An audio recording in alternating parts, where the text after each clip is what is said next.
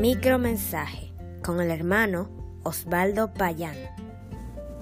Vive cada día como si fuera el último, porque un día lo será. Esta frase se le atribuye a diferentes personalidades famosas, por ejemplo, a Frank Sinatra, Mohammed Ali y Steve Jobs, entre otros. No tenemos certeza de quién es en realidad el autor. Tampoco sabemos qué quiso decir. Quizás fue que gocemos la vida al máximo porque es lo único que nos podemos llevar. El profeta Isaías resaltó ese mismo comportamiento respecto al pueblo de Israel. Ellos decían en aquel tiempo, comamos y bebamos, porque mañana moriremos. Léalo en Isaías capítulo 22. También el anónimo autor de la frase que nos sirve de título puede referirse al sentido de estar preparado para ese último día, para entrar al futuro eterno que le espera a cada uno.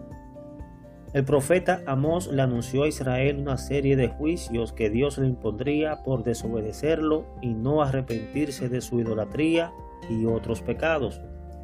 Finalmente terminó advirtiéndole con esta sentencia prepárate para venir al encuentro de tu Dios. Amós 4:12. El Señor Jesús usó de una parábola para dar el mismo mensaje. Nos dice que si supiéramos a qué hora vendría el ladrón, estaríamos atentos para evitar que entre y robe la casa. Léalo en Lucas capítulo 12, versículos 35 al 40.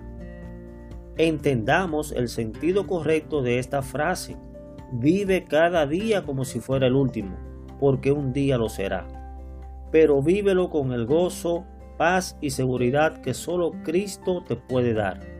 Acéptalo como tu Salvador y tendrás vida eterna. Si quieres saber más, escríbanos al correo electrónico micromensaje.hotmail.com.